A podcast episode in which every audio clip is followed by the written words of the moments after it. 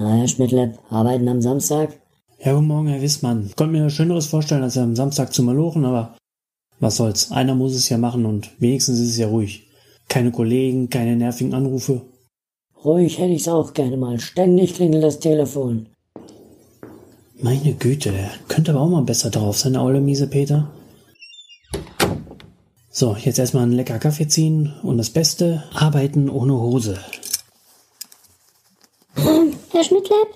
Hundescheiße, Natalie, was machst du denn hier? Arbeiten und versuchen zu vergessen, was ich gerade gesehen habe. Ja, das versuchen wir jetzt wohl besser beide mal ganz schnell. Aber nochmal, was machst du hier? Ich bin an meinem Geburtstag lieber alleine. Die dämlichen Anrufe und so. Das nervt. Du hast auch Geburtstag? Was heißt denn auch? Wer denn noch? Die Show. Welche Show? Unsere. Oh, wow. Was heißt hier wow? Na, ich habe ehrlich gesagt nicht gedacht, dass wir so lange durchhalten. Ja, vielen Dank für das Vertrauen. Ich war doch dabei, als Sie mit Ihrer Dating-Show für Hunde begonnen haben. Fell in Love? Erinnere mich bitte nicht daran. Ja, aber im Ernst, wer hätte nach so einer Gucke ahnen können, dass Sie mal eine Show haben würden, die jemand länger als drei Sendungen aushält? Auch wenn unsere Quoten miserabel... Ja, ja, ist schon gut. Ich hab verstanden. Hier, guck mal, ich hab sogar was für dich. In Thorstens Schublade? Jupp, herzlichen Glückwunsch. Hier, liebevoll in Weißblech eingepackt. Eine Dose Radler? Sie hören mir ja doch zu. Ist doch logisch. Aber jetzt muss ich ein bisschen was Dringendes abarbeiten. Gut. Treffen wir uns dann gleich für die Scherzanrufe beim Pförtner? Wie sang Frank Zander einst, ist doch Ehrensache.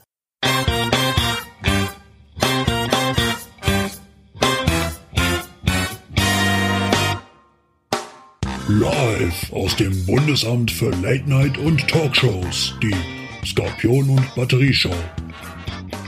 Heute mit Saskia Pohl, der Autorin von Tantra für Hunde. Außerdem Lina Larissa Strahl, der Star aus Bibi und Tina 16, sechs Stuten auf Ibiza.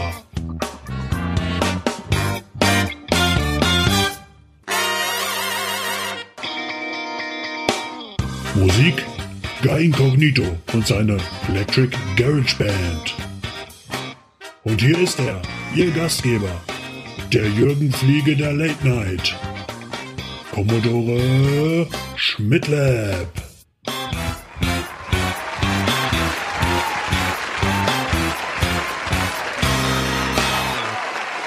Hallo, hallo, hallo, hallo. Begrüße euch zu einer neuen Folge der Skorpion und Batterie Show. Diesmal ganz nüchtern und ich wähle auch den Kaltstart in die Sendung, denn wir haben heute Geburtstag und während andere Podcasts ihren Geburtstag ganz groß auffahren, Live-Show, 1000 Gäste und so weiter, sage ich, brauchen wir alles gar nicht. Wir machen es uns heute ein bisschen gemütlich und quatschen einfach ein bisschen. Und ich habe zum Beispiel neulich erfahren, dass es jetzt ein Bibi und Tina Musical geben wird und Amazon bringt jetzt auch eine Bibi und Tina Serie.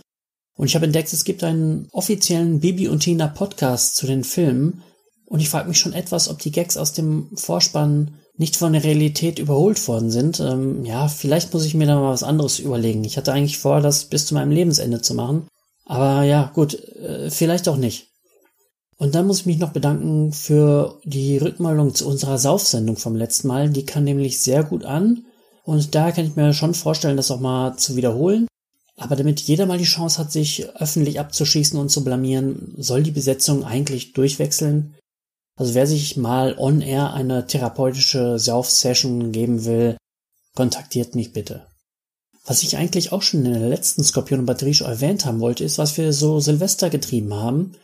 Und zwar waren wir in den letzten Jahren eigentlich irgendwie immer tatsächlich auf Partys eingeladen und das ging auch bis tief in die Nacht, aber dieses Jahr fand aber nichts statt und daher habe ich wie immer in die Programme der Kulturbetriebe geguckt und ja festgestellt, dass ebenfalls wie immer überall nur der beknackte Nussknacker aufgeführt wird.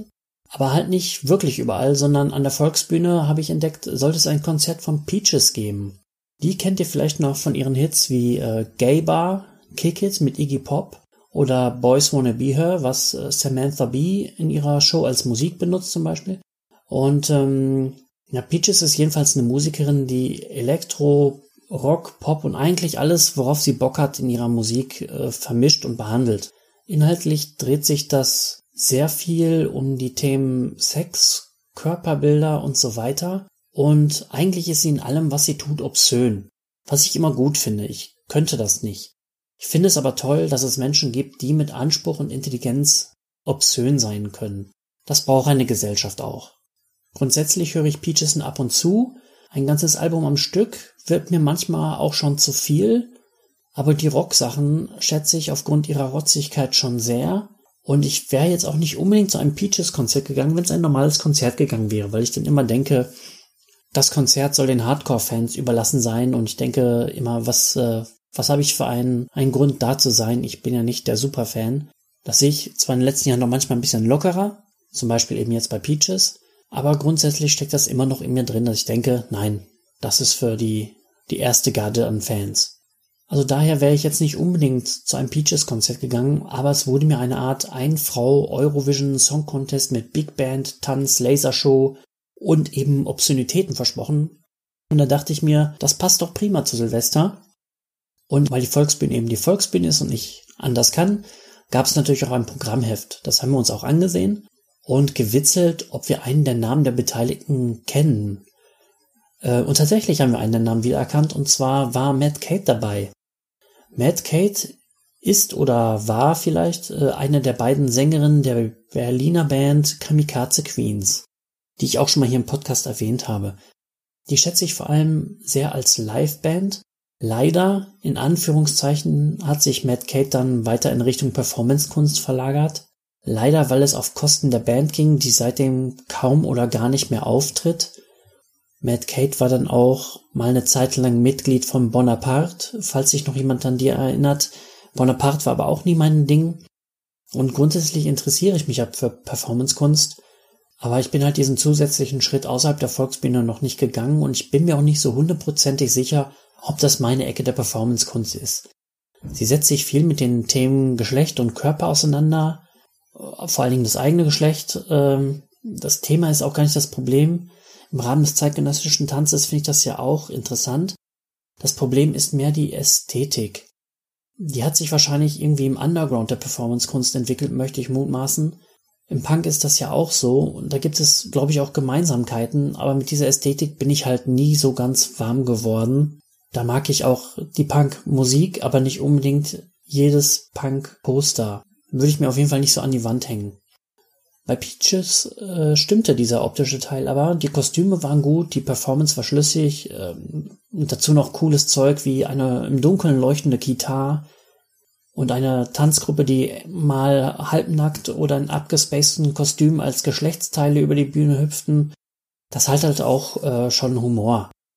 Apropos halbnackt. Irgendwie ist das noch ein bisschen seltsam, wenn man Leute, die man kennt, auf der Bühne oben ohne sieht, oder? Es legt sich auch schnell wieder.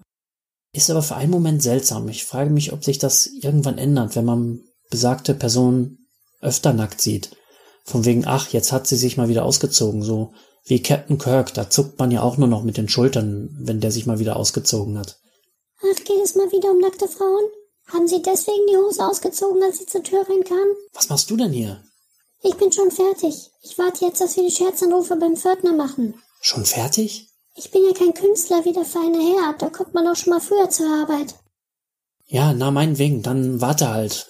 Und das muss ich nochmal betonen, die Show war Kunst, da darf man nackt sein. Ja, ist klar. Ja, ja, ja, ja. War, warst du überhaupt schon mal beim Ballett? Einmal. Ich meine nicht mit acht Jahren von Mutti zum Kinderballett geschleppt worden. Ja gut, dann halt nicht. Es geht halt darum, dass keine Sau nach ihren Geschichten über zeitgenössischen Tanz kräht. Ist ja gut. Ach, bevor Sie weitermachen. Sie haben doch um Glückwunschnachrichten gebeten. Sollen wir die jetzt live abspielen? Hast du die denn schon gehört? Nee, aber was soll schon passieren? Ja gut, dann hören wir jetzt den ersten Gratulanten und sind gleich zurück. So, also hier, Skorpion und Batterieshow hat mich hier angeschrieben, will einen Geburtstagsgruß haben, ne, erster Geburtstag und ähm, ich könnte ja so tun hier irgendwie so, oh, Skorpion Batterieshow, noch nie gehört, hahaha, was ein Brüller, ne? Aber ich sag euch mal was, der hat mich eingeladen, ne? Und bis ich da mal irgendwann dran war, saß ich drei Wochen lang in diesem schimmligen Keller, den er Gästezimmer nennt, während er sich um diesen verschissenen Kuhpromi kümmert, den keine Sau kennt und für den sich keiner interessiert. Und ich sitz da, leck den Tau von den Wänden und äh, guck den Pilzen beim Wachsen zu, in der Hoffnung, dass die irgendwann groß genug sind, dass ich die fressen kann. Vielleicht kriege ich noch ein paar schöne Halluzinationen. Ne? Da äh, habe ich wenigstens ein bisschen Spaß in diesem Dreckloch. Und jetzt will ich einen Geburtstagsgruß haben. Ja, äh, gut. Feier schön. Vielleicht kriegst du einen schönen Schimmelpilzkuchen. Und äh, ja, ne? Mal schauen, ob du noch bis zum zweiten Geburtstag kommst. Ja, das war jetzt mal aber eher ein Schuss in den Ofen, oder? Jetzt wissen Sie mal, was ich jeden Tag für Anrufe entgegennehmen muss. Ja, äh, na, ma machen wir erstmal weiter. Ähm, wo war ich denn stehen geblieben? Nackte Leute. Ach ja, natürlich. Da fällt mir ein, dass ich wahrscheinlich auch das erste Mal in der Öffentlichkeit auf einer Unisex-Toilette war. Das war wahrscheinlich jetzt nicht der richtige Ausdruck, aber mir fällt gerade nicht der richtige ein. Also, das war also so eine Toilette, wo, ich weiß nicht, was für einen Namen das hat. Da ist dieses Zeichen für männlich, weiblich, divers drauf. Ich bin dann halt auf die Toilette gegangen. Da war die noch komplett leer. Also die Kabinen waren besetzt, aber sonst war da niemand. Und dann bin ich an ein Pissoir gegangen, was ich sonst nicht so tue. Ich gehe lieber auf die Kabine, weil ich im weil ich auch nicht gut pinkeln kann, wenn mir gefühlt einer zuguckt, was natürlich niemand macht. Ja, und dann habe ich mich umgedreht, auf einmal standen da ganz viele Frauen. Das ist nicht unbedingt an sich das Problem, dass da Frauen sind, sondern eher das Gefühl, dass ich mich wie ein Perverser verhalten hätte, weil ich jetzt vor diesen ganzen Damen mich äh, entleert habe. Vielleicht muss man auch nur abgebrühter werden. Wir hatten mal auf einem Job auch eine Unisex-Toilette. Das waren allerdings nur Kabinen, das war jetzt auch nicht das große Problem. Nur wenn man dachte, nebenan sitzt eine Dame und man musste richtig hardcore scheißen, also das klingt, als würde man irgendwie große Wackermänner in den Dorfbrunnen werfen, da war das ein bisschen unangenehm. Unangenehm war auch, dass da meine Kollegin war nebenan in der Kabine und die hat halt geheult. Was in dem Büro nichts Seltenes war, denn das war eine ziemliche Galeere. Da hat man also, bis die Nerven blank lagen, manchmal 24 Stunden und länger am Stück gearbeitet. Und ähm, damit kommt ja keiner gut zurecht. Und die Kollegin war auch noch relativ schwanger, bestimmt fünfter, sechster Monat, würde ich sagen. Und die hat dann auch bei der Arbeit immer gesagt, das, weißt du, was das Beste ist? Dass ich bald nicht mehr Architektur machen muss. Ja, so einladen war das. Und das war meine erste Unisex-Toilette und jetzt halt die erste öffentliche. Da fällt mir ein, dass wir tatsächlich noch jemanden auf der Bühne kannten. Die erste Nummer hat nämlich Anita Drink gesungen. Anita Drink, erstmal super Künstlername, ist der Sänger oder die Sängerin der Gruppe Eat Lipstick, die ich mal als Vorgruppe der Kamikaze Queens gesehen habe. Die klingen ein bisschen wie eine Mischung aus den Sex Pistols und den New York Dolls. Gibt's auch zum Beispiel bei Apple Music, dann hört euch zum Beispiel mal den Song Fuck London an. Den finde ich gut. Und das Highlight der Show war übrigens eine Trapezkünstlerin, die zu der Textzeile I got light in places you even didn't know it could shine Laser aus ihrem Arsch geschossen hat. Es gibt ein Video auf Vimeo von der Nummer und ich bin mir fast sicher, dass sie tatsächlich ein Laser Buttplug dafür benutzt hat. Also die wirbelte dann unter der Raumdecke und hat aus ihrem Arsch Laser in den Raum geschossen. Und dazu kann ich nur Chapeau sagen. Ähm, sehr konsequent umgesetzt und ähm, außerdem auch noch witzig. Insgesamt war Peaches in der Volksbühne eine sehr unterhaltsame Show und wenn wir Peaches, die ja in Berlin lebt, nicht in den nächsten fünf Jahren zum Eurovision Song Contest schicken, dann ist für mich Deutschland nicht mehr zu retten. Mit ihr hätten wir entweder echte Chancen, das Ding zu gewinnen, oder würden zumindest die richtigen Leute anpissen. So viel erstmal dazu. Themenwechsel. Ich will die Skorpion Batterieshow zukünftig auch nutzen, um Podcast-Konzepte, die mir mal auf dem Klo oder in der Bahn eingefallen sind, doch wenigstens ein einziges Mal umzusetzen. Und damit fange ich heute einfach mal an. Es liegt ja sonst nichts an. Ich hege nämlich eine intensive Liebe zu Zeitungsläden in Bahnhöfen. Ich habe mich da auch früher gerne umgeschaut, wenn ich auf den Schulbus warten musste oder auch einfach nur so. Ich bin tatsächlich damals auch meine 1,5 Kilometer zum Zeitungskiosk gelaufen, nur aus Langeweile. Für einen 15-Jährigen ja eine fast unzumutbare Distanz, fußläufig. Und besonders Spaß hatte ich immer mit den Freak-Zeitschriften. In Deutschland gibt es ja für jedes Hobby eine Zeitschrift, von Stricken über Schach bis zu Gleitschirmfliegen und das denke ich mir jetzt nicht aus. Und gerade in diesem Segment Hobbyzeitschriften warten echte Brüller drauf entdeckt zu werden. So habe ich mir mal einen Wunsch erfüllt und im Bahnhof Hamm mal richtig nach Herzenslust Zeitschriften gekauft. Und das erste Magazin, was ich vorstellen will, ist aber tatsächlich eher eine Empfehlung als ein abschreckendes Beispiel. Es geht um das Gesellschaftsmagazin Rom oder Rom. Ich weiß nicht, wie man das ausspricht, das verrät das Heft nicht. Äh, genau gesagt geht es um Ausgabe 3. Ein Titel hat das Heft nicht und generell steht auf dem Cover nur Ausgabe 3, Rom, der Barcode, 10 Euro und Gesellschaftsmagazin. Also da werden keine Themen geteasert oder so. Man muss das Heft erstmal in die Hand nehmen. Dieser gewonnene Platz wird dann genutzt für ein silber reflektierendes Cover, auf dem man im Hintergrund noch eine ganz verschwommene Silhouette einer Frau äh, sieht. Da habe ich ja auch ein Faible für, für so silber reflektierendes Zeug. Und deswegen habe ich wahrscheinlich auch zugegriffen. Und überhaupt ist das ganze Magazin sehr designy, aber auf eine Art, die man mögen muss. Die Illustrationen sind sehr simpel, fast schon wie Kinderzeichnungen zum Teil, und auch der Text ist auf eine Art und Weise gesetzt, die mir selber nicht zu eigen ist. Das heißt, ganz große Buchstaben, manchmal über einen halben Zentimeter und mehr. Damit will ich nicht sagen, dass das jetzt schlecht ist, nur halt, dass das nicht meine Art von Layout ist, aber ich bewundere die äh, Konzepttreue, die bei diesem Heft gefahren wird so werden auch die Anzeigenkunden dazu gezwungen, ihre Werbung alle auf die gleiche Art und Weise darzustellen, nämlich als großen schwarzen Text auf weißem Grund und keine Bilder. Und die sind dann auch alle im Mittelteil des Heftes versammelt. Aber es kommt ja auf den Inhalt an und der ist tatsächlich sehr interessant. Die Artikel hat man in der Regel so noch nicht gelesen. Es gibt zum Beispiel einen leider etwas zu kurzen Text über den Second-Hand-Klamottenmarkt von Uganda. Klingt seltsam, ist aber in der Tat echt interessant. Dort trägt man nämlich, wie dort geschrieben wird, die Kleidung toter weißer Leute, weil China den Markt mit Klamotten überschwemmt, die sich aber keiner leisten kann, die aber trotzdem den örtlichen Textilmarkt kaputt gemacht haben, während die eigene Baumwolle fast vollständig ins Ausland exportiert wird. Und dann gibt es zum Beispiel auch noch einen äh, ganz interessanten Beitrag von einer Psychologin über die Gestaltung digitaler Kommunikation beziehungsweise Nichtkommunikation und sie geht darin zum Beispiel darauf ein, welche Veränderungen Influencer in der Aufmerksamkeitsökonomie des Internets bewirkt haben, aber alles ohne das zu verteufeln oder in den Himmel zu heben. Und ein kleines Highlight ist sicherlich der Text über die Freundschaft von Kai Diekmann zu Helmut Kohl, aus dem ich nur ein kleines Stück vorlesen werde. Wer keine Freunde hat, ist ein ganz armer Hund.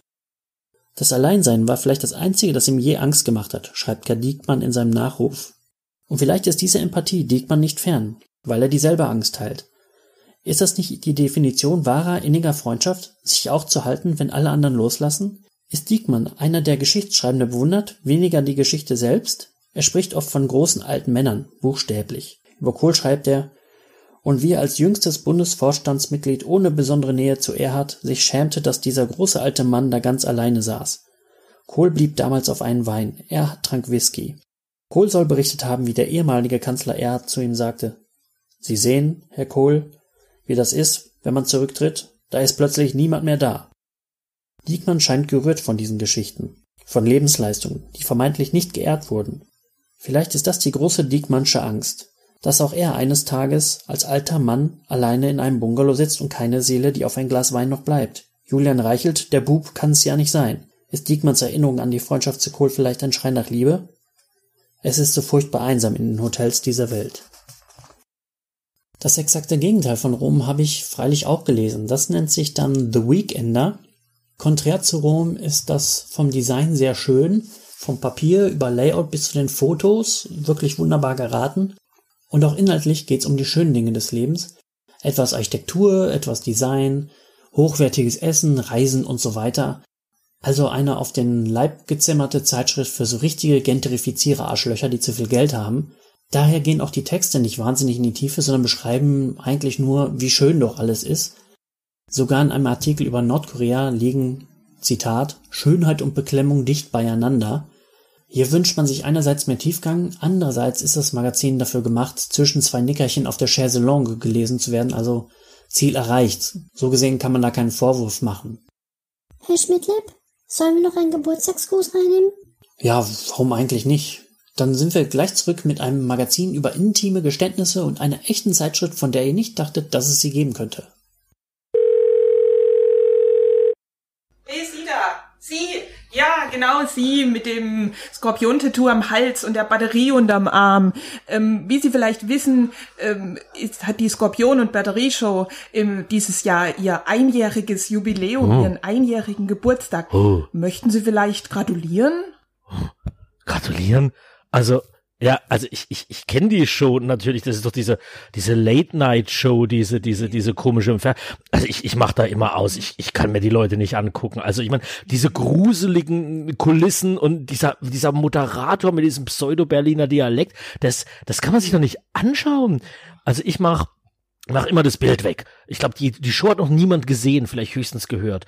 Und ach, diese Bibi und Tina Fixierung, das ist nee, ich gratuliere ausdrücklich nicht, sondern möchte vielleicht lieber ein ein ein eine tibetische Weisheit mit auf den Weg geben. So, und die da wäre? Shishe Shang, Soi Shushu de Chinkudo, Yanya da Quin Ren, Genki Shingyo de Fe Kwayang We. Was so viel bedeutet wie? Bier hinterlässt keine Rotweinflecken. Okay, danke. Bitte. Ja, also viel besser war das jetzt auch nicht, ne? Da heißt es wohl munter wischen, weitermachen. Weiter geht unsere kleine Show über Magazine mit einem Heft, das stellvertretend für eine ganze Sparte steht, nämlich die Geständnishefte. Das sind so auf Klopapier gedruckte Heftchen mit frei erfundenen Lebensgeschichten äh, von den Trash-Spezialisten vom Kelter Verlag. Die Magazine heißen dann sowas wie Mein Geheimnis, Mein Geständnis, Meine Schuld und so weiter. Und das erste Heft dieser Art habe ich schon vor langer, langer Zeit gekauft und gelesen. Und sie haben sich seitdem kein Deut verändert. Also Geschlechterrollen aus dem letzten Jahrtausend. Und in der Regel geht es um heimliche Fickerei oder die Sehnsucht nach ebenso einer. Und einmal hatte ich sogar ein Heft, das war so eine Art Mein Geheimnis Supernatural. Aber das scheinen sie abgesetzt zu haben. Das war anscheinend sogar für die Leserschaft zu doof. Und viel mehr gibt es zu diesen Heften abseits von Verwendung grottenschlechter Stockfotos auch nichts zu sagen. Am besten man erlebt es. Deswegen lese ich euch jetzt was vor und diese Geschichte ist etwas anders, weil sie aus dem Frauenpower-Blog kommt. I shit you not. Behaltet das äh, bitte im Hinterkopf, während ich euch das vorlese. Ich verdiene mein Geld mit geheimen Liebespraktiken. Sandra G. 33. Als Georg mich verließ, fühlte ich mich, als wäre die Welt über mir zusammengebrochen. Ich konnte überhaupt nichts mehr empfinden. Meine ganze Situation war miserabel. Ich arbeitete für eine Zeitarbeitsfirma. Dort waren Stress und schlechte Bezahlung an der Tagesordnung. Außerdem nervte mich die Hektik der Menschen der, im Großstadtalltag. Also fasste ich einen spontanen Entschluss. Ich plünderte mein Sparkonto und erfüllte mir einen lang gehegten Traum. Schon seit vielen Jahren wollte ich einmal nach Singapur fliegen. Genau Gründe dafür hätte ich nicht nennen können. Außer einer Vorliebe für Exotik. Heute glaube ich, dass es meine Bestimmung war. Doch ich will der Reihe nach erzählen. Ich fühlte mich wirklich schlecht, missmutig und innerlich zerrissen, als ich in Deutschland in den Flieger stieg. Doch sobald ich in dem fernöstlichen Stadtstadt ankam, ging es mir schlagartig besser. Vielleicht lag es an dem großen Kontrast zu meiner Heimatstadt, und damit meine ich nicht nur die Bauwerke im asiatischen Stil. Die Berliner Straßen waren schmutzig und chaotisch, während in Singapur Sauberkeit und Ordnung herrschten. Es gab keine Graffitis und nirgendwo lag Müll auf dem Gehweg.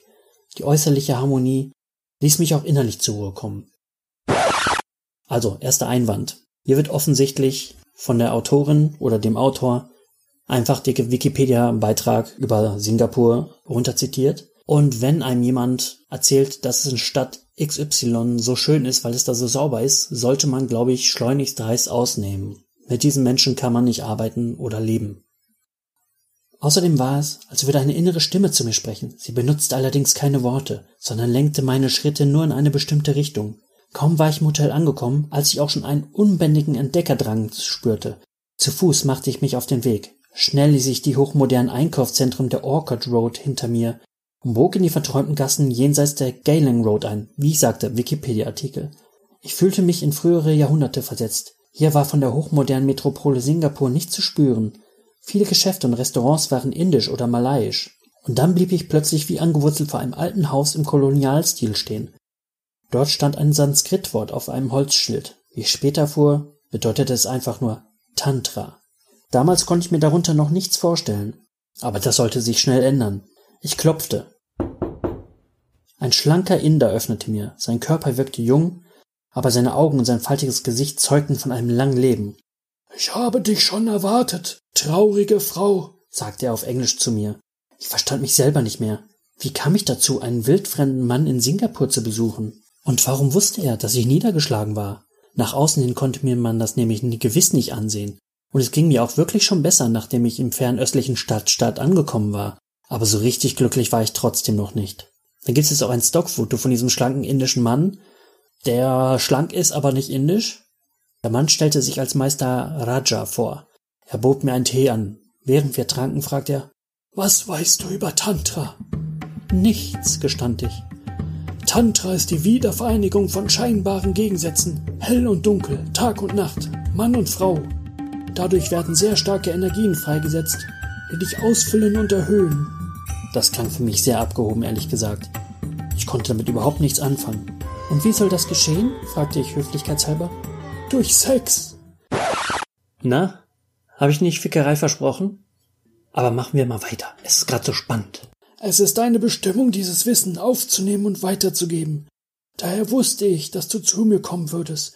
Du wirst dich selbst befreien und in Zukunft anderen Menschen helfen. Raja war Tantrameister. Eigentlich war er als Mann überhaupt nicht mein Typ. Aber es ging von ihm eine Kraft aus, die ich noch niemals zuvor gespürt hatte. Es war die ganze geheimnisvolle Atmosphäre, die mich magisch anzog. Tantra setzt wirklich Energien frei, die wir mit unserem logischen Verstand nicht begreifen können. Das begriff ich, als ich das erste Mal in Rajas leidenschaftlicher Umarmung lag. Man kann nicht sagen, dass er ein guter Liebhaber war. Das wäre eine starke Untertreibung. Er zeigte mir Empfindungen, die ich bisher noch nicht gekannt hatte. Sie waren schwindelerregend schön. Bis zu diesem schwülheißen Nachmittag in Singapur hatte ich immer geglaubt, ich wäre eine erfahrene Frau. Schließlich hatte ich schon mehrere lange Beziehungen und einige One-Night-Stands hinter mich gebracht.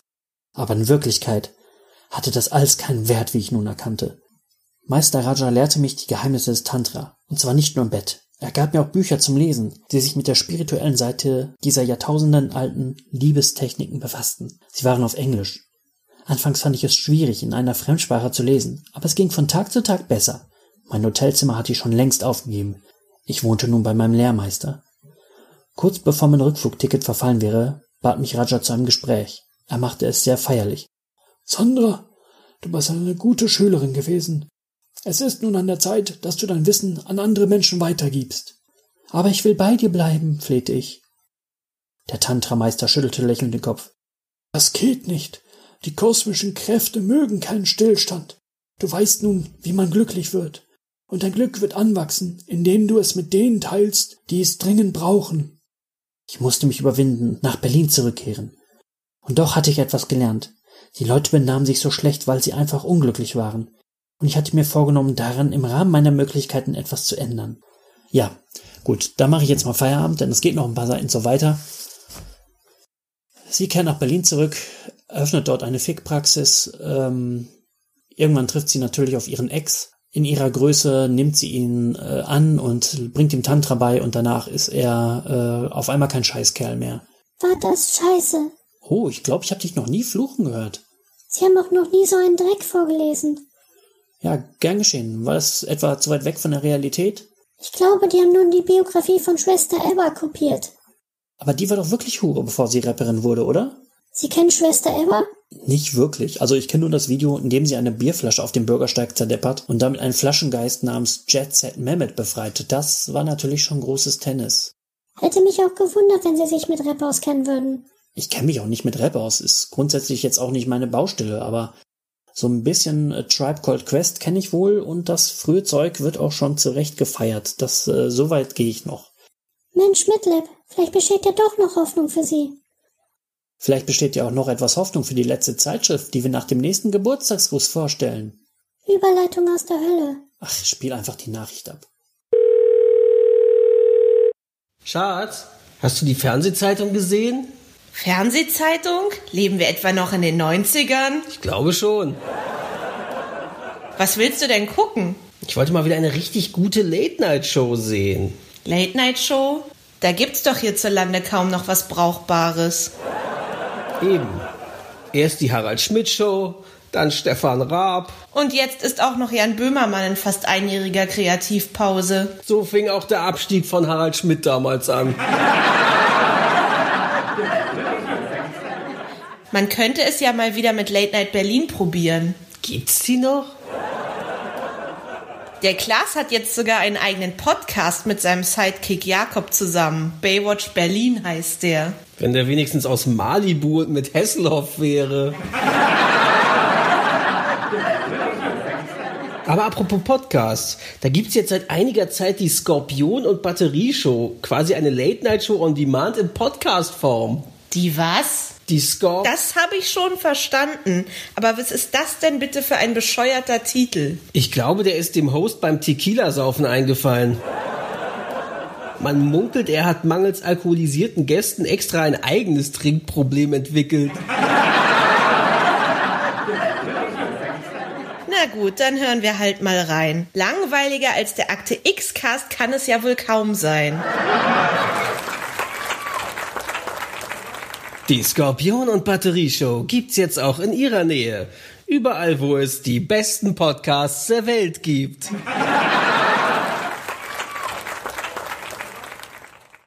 Ja, als letztes widmen wir uns dann Heft 94 von Traditionell Bogenschießen. Richtig gehört. Auf dem Cover sehen wir eine Frau im weißen Kleid, Pelzmantel und natürlich einen Bogen. Außerdem hat sie einen fetten Klunker auf die Stirn geklebt bekommen, weil sie wohl die Gottheit Skadi darstellen soll, die wahrscheinlich oder natürlich eine Göttin des Bogenschießens sein wird. Es geht also schon ganz gut los, wird aber noch besser. Ein großer Teil des Heftes besteht aus Turnierberichten. Also Bogenschießturnieren irgendwo am Arsch der Welt. Und die Berichte lesen sich eigentlich immer wie, ja, leider sind nur zwölf Teilnehmer gekommen, aber nächstes Jahr bestimmt mehr. Und weil es ein deutsches Heft ist, wird auch immer die Organisation und der Kuchen gelobt, soweit vorhanden. Und diese Turniere unterscheiden sich dadurch, dass man entweder mal von einem Turm schießt oder vom Pferd.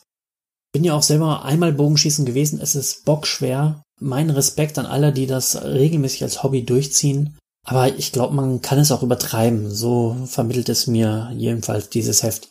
Außerdem reden die Autoren immer von 3D-Schießen. Da habe ich mich lange, weil es halt nicht mein Thema ist und ja, ich überhaupt keine Ahnung vom Bogenschießen habe, äh, habe ich mich ja gefragt, was soll das denn sein?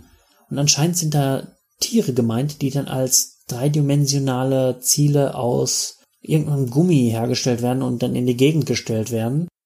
Und weil es ja die Zeitschrift traditionell Bogenschießen ist und nicht Bogenschießen der Zukunft, gibt es auch äh, Artikel über indische Bogenschützen, mutmaßlich veraltete Schusstechniken und Höhlenzeichnungen von Bogenschützen natürlich. In Bogenbau Extrem geht es dann in, um den Bau von Flightbögen. Frag mich jetzt nicht, was das schon wieder ist. Mein persönliches Highlight ist eine Review einer Bogenschützenstatue von Ernst Moritz Geiger. Daraus ein kleiner Ausschnitt. Betrachtet man diese Skulptur aus Sicht des traditionellen Bogenschießens, so fällt zunächst die Grifftechnik der Zughand auf. Sie entspricht auf den ersten Blick am ehesten der orientalisch-asiatischen Daumentechnik, bei der bei einem Rechtsschützen der Pfeil auf der rechten Seite des Bogens aufliegt, so wie es auch beim Dresdner Bogenschützen der Fall ist. Der Pfeil wird wie hier über den Daumen der Bogenhand gelegt und geschossen. Dies hat gerade bei den berittenen Bogenschützen den Vorteil, dass der Pfeil einfacher und schneller aufgelegt werden kann und während der Bewegung nicht von der Auflage fällt. Ein fester Ankerpunkt wie bei der heute üblichen mediterranen Fingertechnik, das ist nicht das, was ihr jetzt denkt, ist bei der Skulptur nicht vorhanden. Die Zughand liegt nicht fest an der Wange an und ist frei hinter, bis hinter das Ohr gezogen. Dieser freie Anker entspricht ebenfalls eher der Daumentechnik, hat hier aber noch einen großen seitlichen Abstand zum Gesicht. Auch der hoch über dem Oberarm befindliche Unterarm deutet auf ein Spannen des hoch erhobenen Bogens während einer noch nicht abgeschlossenen Abwärtsbewegung und mit zu starkem Einsatz der Oberarmmuskulatur hin. Bei einer für einen kraftvollen Bogen nötigen Endstellung müssten Ober- und Unterarm etwas stärker angenähert sein. Ja, also ihr, ihr seht, ähm, der dargestellte Bogenschütze macht natürlich alles falsch und sein Bogen ist auch voll underpowered. Damit wird er nie einen Blumentopf gewinnen. Es wird aber auch die Leichtigkeit und die Gelassenheit der Statue äh, gelobt. Und wenn euch das interessiert, dann ähm, schaut doch einfach mal rein. Es gibt auch Geschenkideen für Bogenschützen, zum Beispiel das traditionell Bogenschießen Lady Langarm Shirt, hässlich wie die Nacht, traditionell trinken mit den neuesten traditionell Bogenschießen Tassen, auch sauhässlich, Arrow Angel Anhänger, ein Fotokalender, traditionell Bogenschießen, ein Kugelschreiber in Pfeilform, zum Abschluss lese ich vielleicht noch eine Frage aus der Leserbriefecke vor. denn die wird einfach knallhart nicht von den äh, Leuten beantwortet. Es gibt ja manchmal so ein Magazin, da werden einfach die Briefe der Leser abgedruckt und nicht beantwortet, aber das hier ist so ein Fall, da werden manche Fragen beantwortet, aber diese nicht. Liebe traditionell Bogenschießen-Redaktion, liebe Leser, ich suche schon seit einiger Zeit Quellen mit Informationen über den assyrischen Angularbogen und den ägyptischen Bogentyp. In Ausgabe 45, lange her, nehme ich mal an, wenn das Heft nicht jede Woche erscheint, bei den Sammelkarten zu den historischen Bögen stellt ihr den assyrischen Angularbogen vor. Bei Besonderheiten beschreibt ihr, die Wurfarme verjüngen sich nach außen hin kaum, stattdessen nimmt die Dicke des Sehnenbelags zu, die der übrigen Materialien ab. Diese Detailbeschreibung habe ich bisher nirgendwo gelesen. Woher kommt diese Information? Könnt ihr mir eventuell noch Bücher außer Karpowitsch und MacLeod oder andere Quellenpersonen empfehlen? Ja, wenn ihr wisst, woher diese Quelle kommt, die Redaktion müsste es eigentlich wissen, sie hat ja wahrscheinlich die Sammelkarten gemacht. Dann meldet euch doch bitte bei René oder bei mir, zum Beispiel bei Twitter, at podcastsubs. Da reicht mich eigentlich am besten. Oder ihr schreibt einfach eine Mail über das Kontaktformular auf mdavs.de. Das ist die Seite, auf der ihr alle meine Podcasts finden könnt. Ich habe jetzt nämlich noch einen dritten Podcast am Start, weil ich anscheinend wahnsinnig bin. Das ist ein James Bond Podcast, der nennt sich Im Gehörgang ihrer Majestät.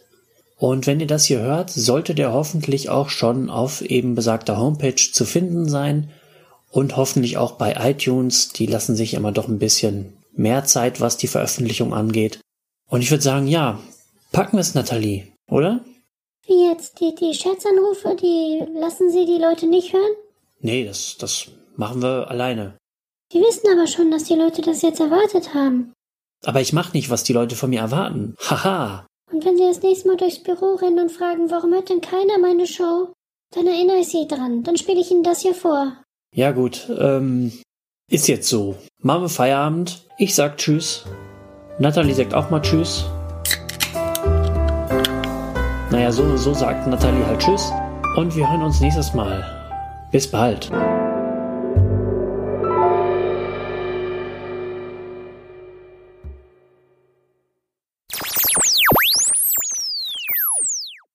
Dieser Podcast ist Teil des Podcast-Netzwerks dbpdw. Die besten Podcasts der Welt.